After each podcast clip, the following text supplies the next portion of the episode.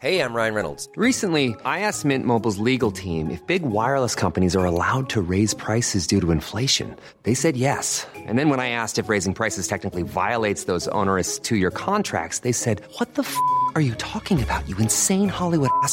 So to recap, we're cutting the price of Mint Unlimited from $30 a month to just $15 a month. Give it a try at mintmobile.com slash switch. $45 upfront for three months plus taxes and fees. Promo for new customers for limited time. Unlimited more than 40 gigabytes per month. Slows. Full terms at mintmobile.com.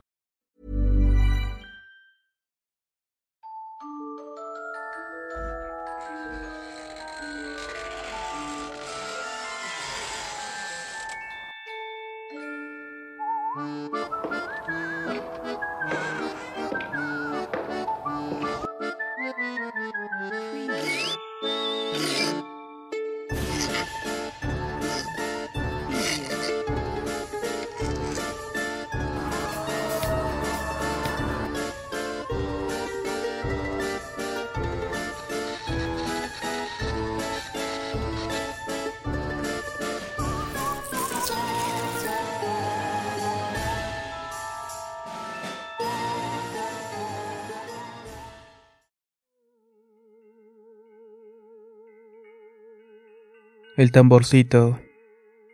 Las personas con mayor sensibilidad a las actividades paranormales logran percibir los eventos y aspectos de otro plano. Estos se manifiestan reclamando un espacio en vida que les perteneció y en el que ahora habitan otros individuos. Elena Cruz es una joven que tuvo la desdicha de criarse en una peligrosa zona fantasmal en la colonia del Tamborcito en Puebla. El relato de la propiedad en la que ella y su familia viven desde hace muchos años se remonta cuando era apenas un espacio baldío. No había construcciones alrededor ni vegetación en el suelo. Sus abuelos consiguieron el terreno de una oportunidad de compra, ya que en medio del lugar se encontraba un agujero de gran tamaño donde otros posibles compradores dudaban que pudieran construir.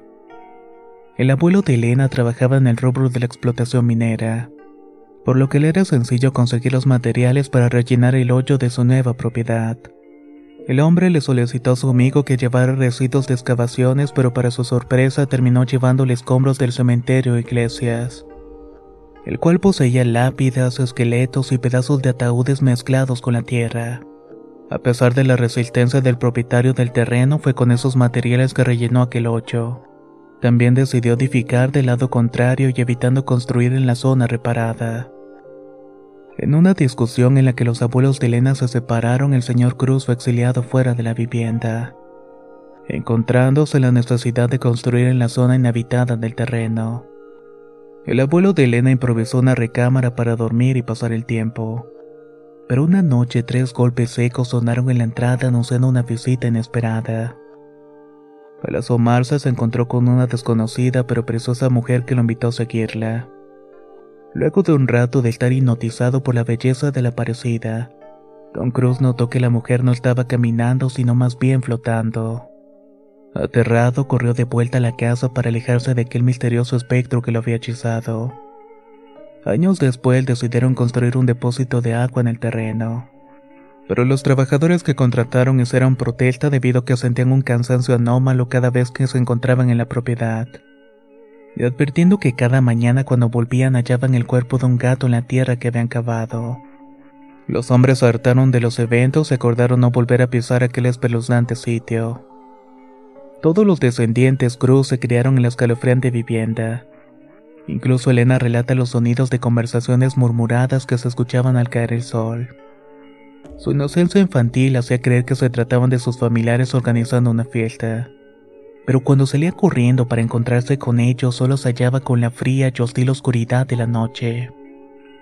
El recuerdo más aterrador que Elena tiene de la casa es cuando en una ocasión ella y sus primos se encontraban divirtiéndose en el patio. Ella observó una figura adulta seguida de un infante salir de la vivienda de su tío.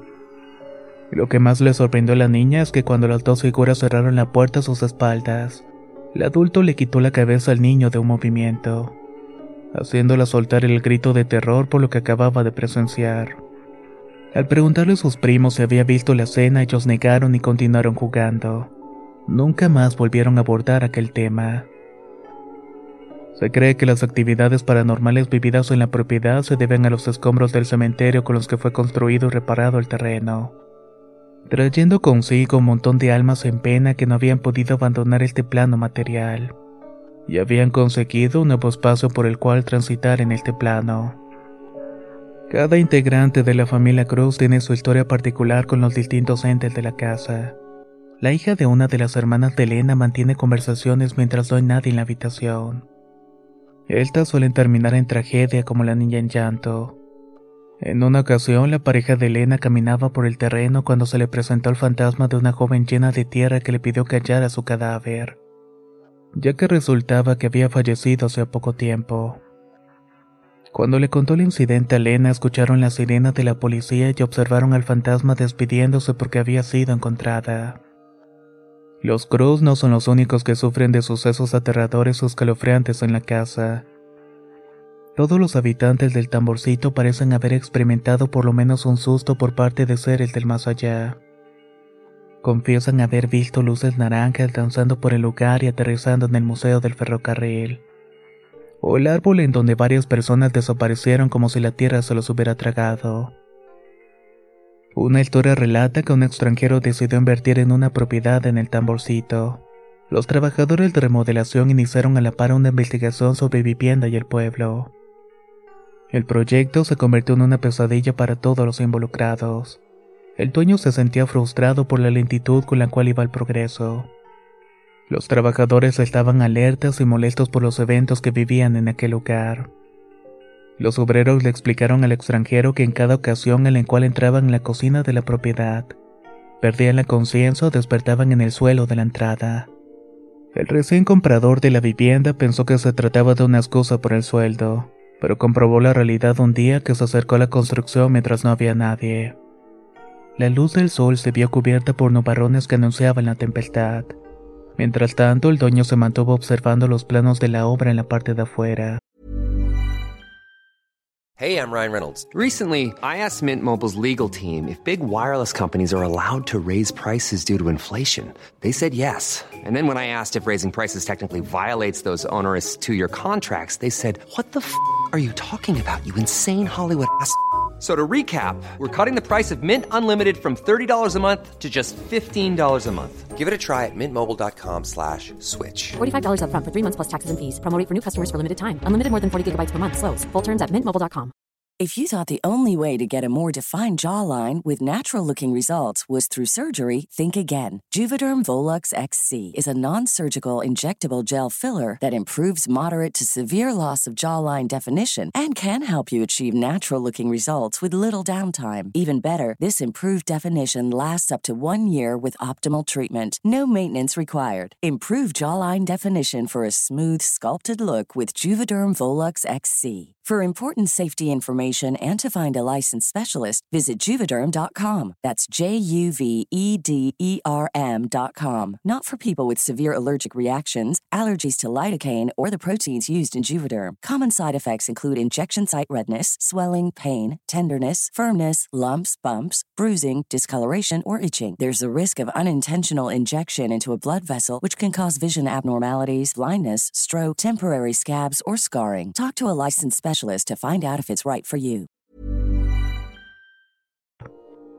Al empezar a caer el agua, se refugió en la morada y decidió visitar la cocina de las que tantas cosas negativas había escuchado. Su rostro se contrajo de horror al presenciar un escalofriante escenario pintado en las paredes donde una amenaza escrita dictaba: Llegó tu fin. El extranjero comenzó a sentir los párpados pesados y cuando despertó se hallaba en el suelo de la entrada, justo como los obreros le habían contado que sucedía. El dueño de la propiedad la dio en venta y se alejó lo más que pudo de aquella colonia. Los expedientes de la investigación sobre el pasado del terreno indicó que en la antigüedad se le solía dar sepultura a las amas de casa en sus cocinas, dando sentido que debía ser el espíritu vengativo de una mujer desdichada que fue enterrada en aquel lugar, y era la que estaba justamente atormentando a todos los que pisaran la habitación. El tamborcito esconde otra escalofriante leyenda que produce la duda sobre visitar el lugar o incluso decidir vivir allí mismo. Cristina era una joven universitaria que debido a lo lejos que le quedaba la institución de su casa, decidió alquilar una habitación en esta colonia. La dueña de la vivienda se mostró amable y comprensiva con ella, Pero antes que decidiera sobre la mudanza, la mujer le explicó que su hijo mayor todavía estaba en este lugar, pero que de igual manera no tenía de qué preocuparse. La joven no le prestó atención a la advertencia, arrepintiéndose cuando comenzó a tener visiones mientras dormía, sobre todo de la vida del muchacho. Cada noche observaba momentos importantes de la existencia del desconocido, hasta que en una pesadilla presenció en primera persona como un arma le estaba apuntando al pecho. Luego le quitaban la vida en la entrada de la propiedad. Desde aquel día Cristina no pudo permanecer mucho tiempo en ninguna de las recámaras de la casa, ya que la luz parpadeaba sola o se iba por completo. Cuando dormía un peso asfixiante en su pecho no la dejaba respirar y aunque abría los ojos se observaba a su alrededor. Su cuerpo no le respondía y pasaba la noche entera con parálisis del sueño. Una de las peores experiencias que tuvo fue cuando en un intento de detener todo el tormento, Cristina intentó conversar con el espectro a través de los parpadeos de luz. Pero la respuesta que tuvo únicamente empeoró todo. El fantasma confesó que no tenía pensado dejar de atormentarla. Los espantos se incrementaron al nivel que la joven no podía caminar de noche por la casa porque escuchaba garras en el piso. Cristina tomó la decisión de mudarse a otro arriendo cercano, pero la distancia no fue suficiente para que el fantasma dejara de perseguirla. Una noche mientras dormía la despertó el sonido de voces de una conversación sobre que ya no podía escapar. Cristina intentó abrir los ojos pero no pudo. Solamente luchaba contra el peso que la estaba aplastando su cuello mientras veía en sus pesadillas la cara del hijo de la primera arrendadora. Al despertar decidió no seguir viviendo en aquel lugar y se mudó muy lejos. Solamente de esta forma lente no pudo encontrarla.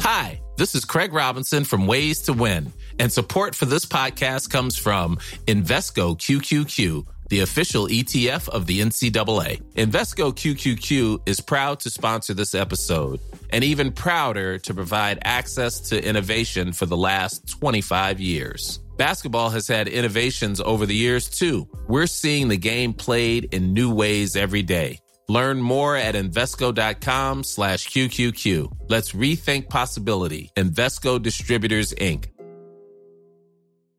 Hey, folks, I'm Mark Marin from the WTF Podcast, and this episode is brought to you by Kleenex Ultra Soft Tissues, your ally to help tackle your allergy symptoms this season. I love the change of seasons, but nobody loves pollen and all those other things floating in the air that make you sneeze during this nice weather. Kleenex Ultra Soft Tissues are hypoallergenic and allergist approved, so fight back against watery eyes and runny noses without worrying about irritating your skin. For this allergy season, grab Kleenex and face allergies head on.